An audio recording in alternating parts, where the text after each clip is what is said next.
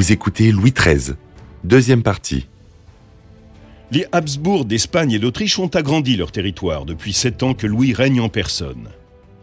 Lorsque les Habsbourg d'Autriche s'engagent dans une escarmouche avec les princes protestants en 1618, Louis sait que leur succès éventuel risque d'accroître leur pouvoir déjà considérable en Europe. En France, les opinions sont divisées. Certains sont pro-catholiques, d'autres pro-français. Louis résiste au devoir moral qui lui commanderait d'aider à la mission religieuse des Habsbourg. Il choisit de suivre la voie de son père en défendant les intérêts séculaires de la France et en limitant le pouvoir de ses rivaux. La France entre dans ce conflit que l'on appellera plus tard la guerre de 30 ans de manière indirecte. Alors l'attitude de Louis XIII, c'est euh, simplement de euh, desserrer cet étau qui euh, enserre le royaume. Françoise Hildesheimer, conservateur général du patrimoine. L'Empire à l'est, l'Espagne au sud et l'Italie au milieu qui est très largement possession des Habsbourg. Son problème, ça va être justement de trouver des alliances et de propulser la guerre dans l'Empire pour euh, faire pièce à cette puissance. Et euh, après des débuts assez catastrophiques, 1636, c'est l'année de Corbie, la France est envahie par les troupes impériales. Petit à petit, Louis XIII lui-même prend la tête de euh, la contre-offensive et on arrive en fin de la guerre de 30 ans, c'est la France qui va être la première puissance européenne. Elle soutient en secret les ennemis protestants des Habsbourg. Malgré sa réputation de roi très catholique, sa politique étrangère l'éloigne des dévots qui voient toute attaque contre les Habsbourg comme une attaque contre la religion papiste. C'est avec une certaine réticence que Louis XIII suit les conseils de sa mère et propose au cardinal de Richelieu de rejoindre le Conseil royal en 1624. Tout d'abord méfiant, le roi prend progressivement conscience du génie de ce serviteur de l'État et de sa loyauté indéfectible envers la couronne de France. Armand Jean du Plessis est né en 1585 dans une famille de la petite noblesse. Il est le cinquième fils d'une fratrie de six enfants. Après avoir été ordonné prêtre, il a été nommé par Henri IV évêque de Luçon, petite ville de Vendée. En 1616, Marie de Médicis en fait le secrétaire d'État pour la guerre et les affaires étrangères. Le roi s'accommode du caractère solitaire de son ministre et lui permet de travailler depuis sa résidence de Rueil, l'actuelle Rueil-Malmaison. Louis XIII réside souvent dans sa demeure d'enfance, toute proche de Saint-Germain, et il communique par l'intermédiaire d'un messager. Richelieu supervise la construction de son propre palais à Paris, le palais cardinal, qu'on appellera par la suite le Palais royal. Cette collaboration entre le roi et son ministre est caractérisée par un respect mutuel. Il travaille dans le cadre de ce qu'on a appelé le ministériat, et le ministériat, c'est un couple sans plaisir. Louis XIII a compris que Richelieu avait une intelligence qui lui était nécessaire, il l'a toléré auprès de lui, il l'a soutenu, il l'a maintenu au pouvoir, Richelieu est mort dans son lit. Euh, donc euh, le roi l'a toujours soutenu, mais on ne peut pas dire qu'il y ait eu une grande affinité entre les deux personnages. C'est une alliance politique qui témoigne d'ailleurs de l'intelligence et de la complémentarité des deux personnages. Richelieu ne peut, sait qu'il ne peut pas accéder au pouvoir sans le roi, et le roi sait qu'il ne peut pas exercer son pouvoir sans les capacités de Richelieu, et ça donne un couple finalement assez solide. Louis apporte son courage et ses principes moraux, et Richelieu son génie politique et militaire. Ils partagent tous deux des idées conservatrices, et le Premier ministre prend très rapidement des mesures drastiques pour moraliser la vie de la nation. Le mépris flagrant des nobles pour les lois témoignait de l'effondrement de l'ordre social. Avec le soutien de Richelieu, le duel est dorénavant considéré comme un crime capital. Contre son gré, Louis XIII fait exécuter de nombreux représentants de la noblesse qui ont enfreint la loi ou conspiré contre lui. Les juges qui s'opposent à ces sanctions d'une extrême sévérité sont emprisonnés ou envoyés en exil. Louis XIII est un homme qui veut tenir sa noblesse dans sa main. Martial Débrief, écrivain. Il ne le fera pas autant que Louis XIV, parce que Louis XIV créera Versailles pour cela, mais Louis XIII va, euh, ne va pas hésiter en tout cas à, à écraser dans l'œuf les complots des nobles, à brûler les châteaux quand il le faut. Ces exécutions choquent la cour.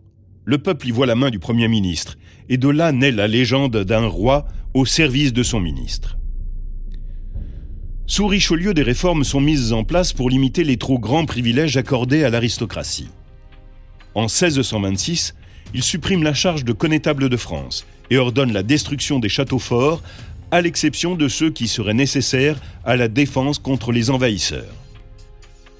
Ainsi dépouille-t-il les princes, les ducs et des nobles de moindre rang de moyens de défense dont ils pourraient user contre les armées royales lors d'une rébellion. Alors Louis XIII est un roi qui veut être obéi. Et, donc, avec, si l'on peut dire, la complicité de Richelieu, qui est en quelque sorte son bras armé, il va réduire à l'obéissance les nobles. Et le premier d'entre eux, c'est son frère, Gaston d'Orléans, agent de toutes les conspirations du règne. Mais euh, le roi ne va jamais faiblir, va euh, déployer une autorité sans faille. Richelieu s'attire ainsi les foudres de la noblesse. Les dissensions religieuses constituent un autre obstacle à la centralisation du pouvoir. Le roi a détruit l'indépendance des villes fortifiées, mais les Huguenots disposent encore d'une force militaire importante et sont toujours en état de rébellion. Quand le roi d'Angleterre, Charles Ier, déclare la guerre à la France pour aider le camp protestant, Richelieu donne l'ordre d'assiéger la forteresse huguenote de La Rochelle sur la côte atlantique. Les calvinistes tiennent un an et se livrent finalement en 1628. En 1529, ils seront vaincus et massacrés à Privas, puis à Lès. Il n'y a plus d'État dans l'État. Par l'édit de grâce de Nîmes, les réformés sont amnistiés, ils obtiennent la liberté de culte, mais on leur enlève leurs privilèges politiques, place de sûreté et assemblée politique. Avant même l'accession de Richelieu au pouvoir, la majeure partie de l'Europe était engagée dans ce qui sera la guerre de 30 ans. Le cardinal poursuit la politique de Louis XIII. Il subventionne en secret les princes protestants, néerlandais et suédois, ennemis des Habsbourg. D'autre part, l'Espagne convoite des territoires du nord de l'Italie. Cette région est un élément stratégique majeur dans l'équilibre des pouvoirs en Europe. Elle sert de lien entre les Habsbourg du Saint-Empire romain germanique et l'Espagne. Si les armées impériales parvenaient à s'emparer du nord de l'Italie, l'existence même de la France serait menacée, puisqu'elle se retrouverait encerclée par des territoires ennemis. Les problèmes politiques de la deuxième moitié du règne de Louis XIII trouvent leurs racines dans les guerres extérieures et la recherche de fonds pour les financer. Pour dissimuler le fait que la France est partie en guerre contre d'autres monarques catholiques, Louis fait le geste religieux le plus symbolique de son règne. Il place le royaume de France sous la protection de la Vierge et instaure les processions du 15 août, durant lesquelles les sujets doivent prier Dieu et la Vierge pour les heureux succès du roi. En 1630, le cardinal est de plus en plus menacé par son ancienne protectrice. Marie de Médicis lui devient hostile quand elle voit qu'il ne cherche pas à s'allier à la coalition austro-espagnole. Euh, la journée du 11 novembre 1630, c'est le jour où Marie de Médicis, par qui Richelieu est arrivé au pouvoir, se rend compte que sa créature, Richelieu, mène auprès du roi une politique qui n'est plus la politique catholique d'alliance avec l'Espagne qu'elle souhaitait, mais que Richelieu pousse le roi à attaquer l'Empire. Elle va donc provoquer une entrevue avec son fils Louis XIII où elle va demander la tête de Richelieu. Elle convie le roi et son ministre chez elle au palais du Luxembourg. En les accueillant, elle se lance dans une diatribe contre Richelieu et exige de Louis qu'il choisisse entre elle et le cardinal. Le roi demande à Richelieu de partir, si bien que sa mère est convaincue d'avoir obtenu le renvoi de son ennemi. Celui-ci, persuadé que sa vie est en danger, s'apprête à fuir. Mais Marie de Médicis ne tarde pas à être informée que c'est elle qui doit quitter la cour. Louis XIII se dispute avec sa mère, une dispute violente. Toute la noblesse pense et croit qu'il euh, va y avoir quelque chose qui va se passer, qu'on va remercier Marie de Médicis et ces choses faites. Louis force sa mère à l'exil pour la seconde fois. Elle s'enfuit aux Pays-Bas espagnols, tandis que le frère du roi, Gaston d'Orléans, se réfugie à la cour du duc Charles IV de Lorraine, d'où il continuera à comploter contre son frère sans succès. Louis ne reverra jamais sa mère. Après la journée des dupes, Richelieu accélère la réalisation de ses objectifs politiques.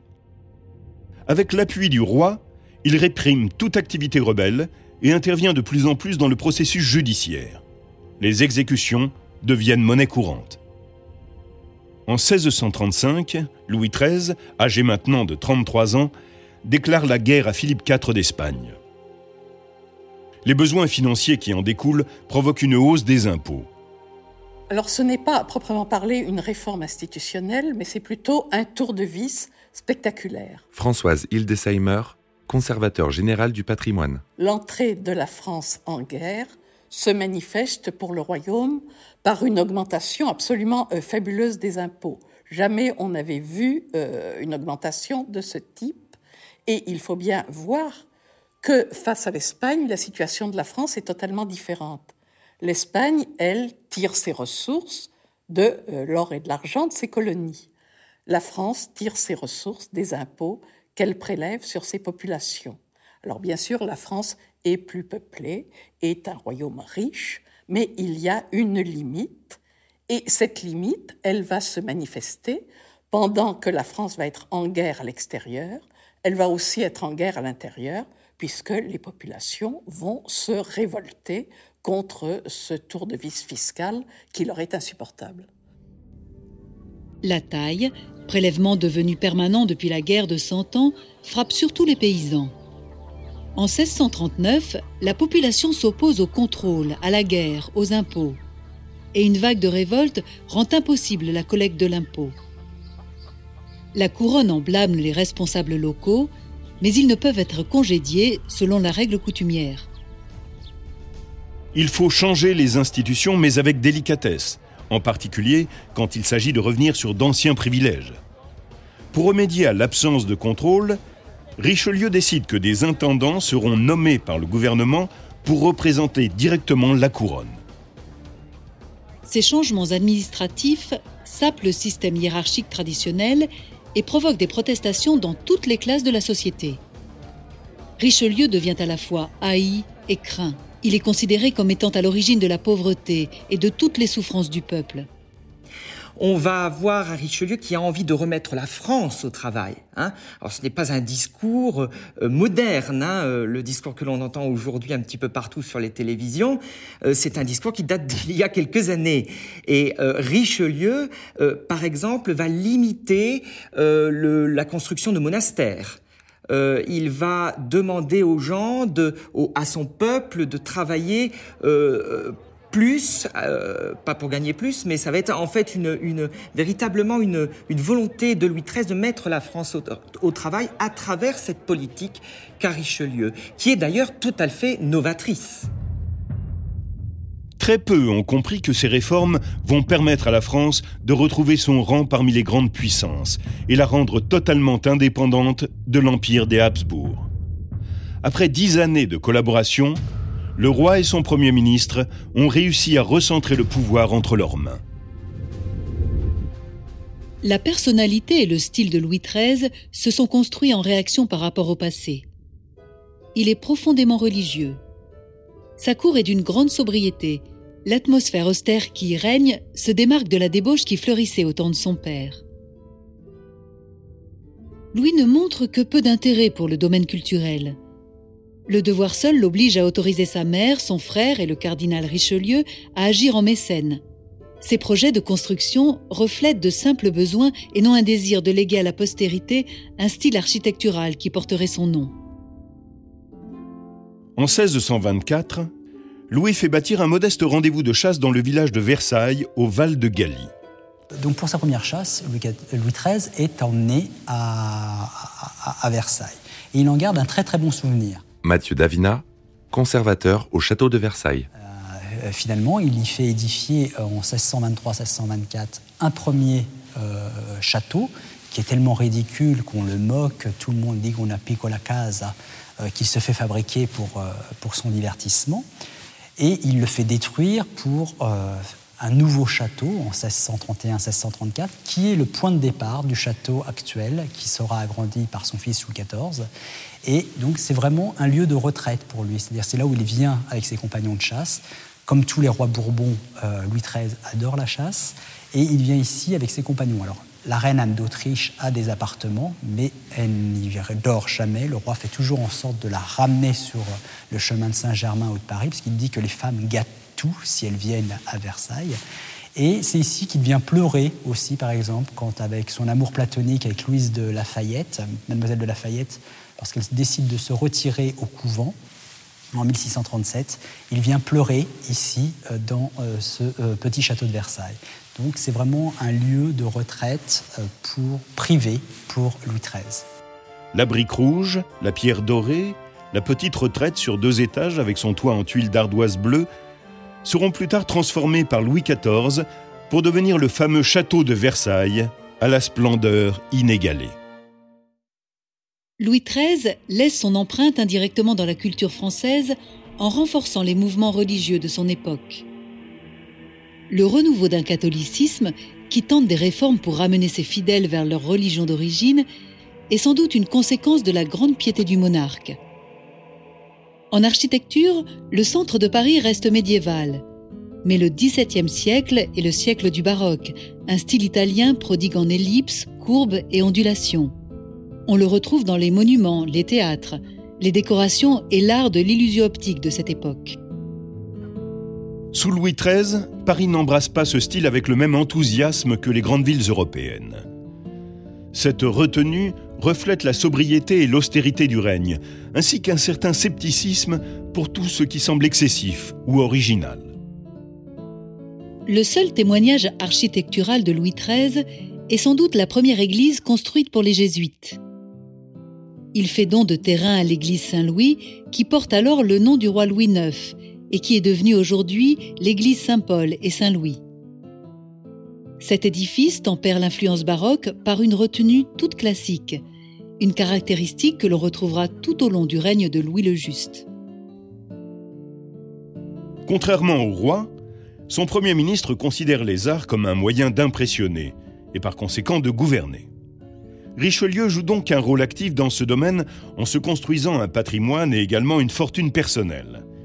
Il constitue l'une des plus grandes collections d'art d'Europe et une collection de sculptures romaines antiques sans égale en France.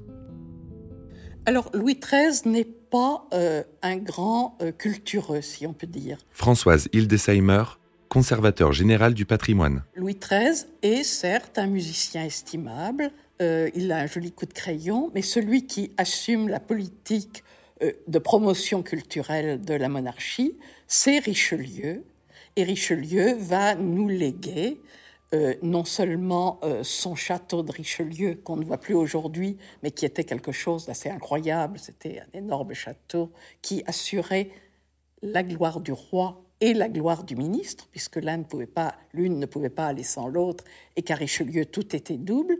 Mais il va aussi nous léguer toute son action en faveur des lettres, avec, c'est bien connu, la création de l'Académie française, mais aussi tout ce théâtre dont Richelieu était, on le sait, un amoureux, avec cette salle qu'il avait fait construire dans son palais cardinal, et ces pièces auxquelles on sait qu'il euh, avait plaisir à mettre la main pour leur rédaction.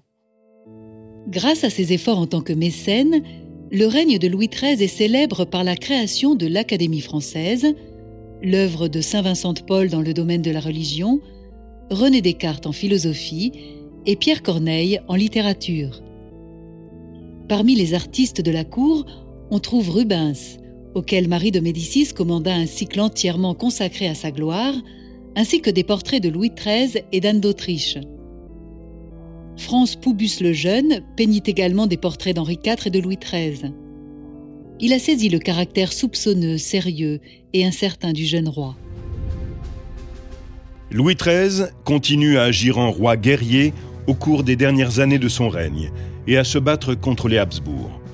Mais ce combat inlassable pour protéger la France et repousser les frontières à l'est vers l'Alsace et au nord vers les Pays-Bas espagnols aggrave encore son état de santé. La distance s'est accrue entre le roi et son épouse au fil des ans, mais ils connaissent de brefs instants de réconciliation. C'est ainsi que naîtra enfin un garçon en 1638. Après 18 ans de mariage, la naissance du dauphin est considérée par la population comme un miracle. On baptise Louis, l'enfant qui est promis à devenir un demi-dieu, sous le nom de Louis XIV. Richelieu tombe gravement malade en 1642 et le roi reste à son côté jusqu'à la fin. Le Premier ministre désigne le cardinal Mazarin, ancien envoyé pontifical, comme son successeur et décède le 4 décembre 1642. Cinq mois plus tard, le roi le suit dans la mort. Il disparaît à l'âge de 41 ans le jour du 33e anniversaire de la mort de son père. Il est enterré avec les rois de France dans la basilique de Saint-Denis. Le cardinal de Richelieu, lui, est inhumé dans la chapelle de la Sorbonne.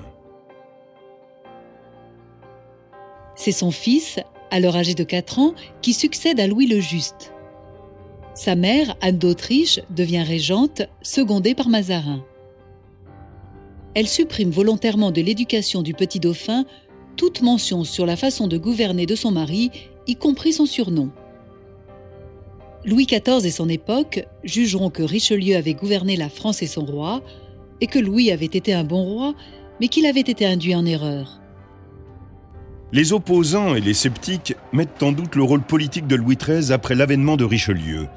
D'autres affirment que les positions du roi en matière de politique intérieure et extérieure étaient déjà fermement établies en 1624. Ce dont on se souvient à propos de son règne, c'est le coup d'arrêt qu'il donna à la corruption, à la violence et à la criminalité. L'État huguenot qui prospérait au sein même de la nation a été détruit. La puissance financière et administrative de la France s'est développée et la domination des Habsbourg est en déclin. Cela n'aurait pas pu être accompli sans la présence de Richelieu aux commandes du pays. Mais toutes ces réalisations sont liées à la vision que Louis XIII avait du monde et à l'ensemble de ses convictions. Les registres de Richelieu, d'après 1624, montrent qu'il informait régulièrement le roi des questions nationales et étrangères, et qu'il prenait ses ordres auprès de lui en dernier ressort. Lors de l'ascension de Louis XIII, en 1610, la règle absolue n'était pas incontournable. La noblesse représentait encore une immense force, bien décidée à conserver son statut au sein de l'organisation sociale et politique qui datait alors du Moyen Âge. À sa mort, en 1643, le pouvoir royal a été consolidé et celui de la noblesse affaibli. La France est devenue un État fort et centralisé. Louis XIII commence finalement un peu le règne de Louis XIV. C'est-à-dire qu'il va véritablement euh, poser les fondations de l'autorité royale, et ces fondations vont rester des dizaines et des dizaines d'années. Et si l'on peut faire véritablement une synthèse du règne de Louis XIII, ça a été véritablement de calmer euh, la noblesse, d'asseoir l'autorité royale et surtout de l'avoir en main. Richelieu est l'un des fondateurs de l'autocratie dynastique. Il a brisé la puissance de la noblesse féodale et des protestants en nommant des intendants, et il a consolidé l'autorité de la couronne sur le pays. Même s'il manquait de charisme et de courage politique, Louis XIII, deuxième roi Bourbon, a joué un rôle particulier aussi bien avant qu'après l'arrivée de Richelieu au pouvoir.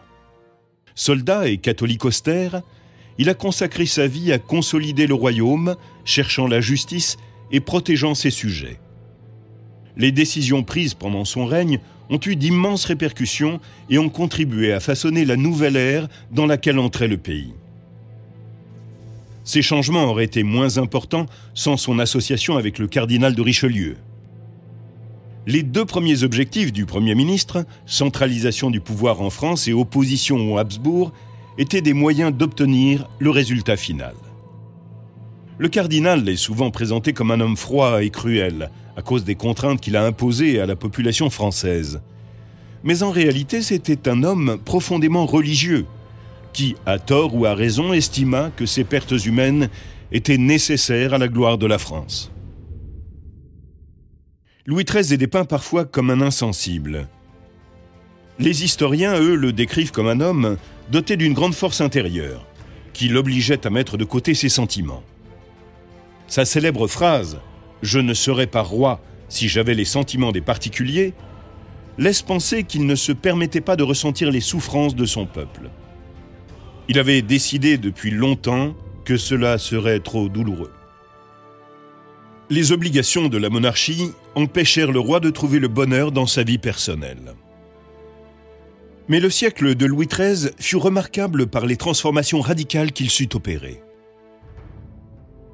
Certains traits antipathiques de sa personnalité et son manque de confiance en lui ont relégué Louis XIII au second plan de l'histoire de France.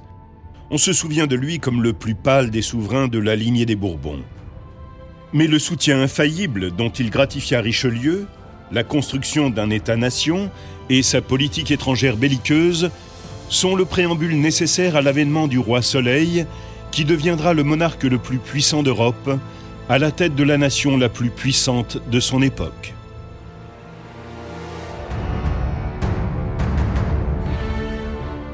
Venez d'écouter Roi de France. Si vous avez aimé ce podcast, vous pouvez vous abonner sur votre plateforme de podcast préférée et suivre Initial Studio sur les réseaux sociaux. Roi de France est un podcast coproduit par Initial Studio et Merapi, adapté de la série documentaire audiovisuelle éponyme produite par Merapi. Cet épisode a été écrit par Thierry Bruand et Dominique Mougenot. Il a été réalisé par Catherine Mignot. Production exécutive du podcast, Initial Studio. Production éditoriale, Sarah Koskiewicz et Mandy Lebourg, assistée de Sidonie Cotier. Montage, Camille Legras. Avec la voix de Morgane Perret.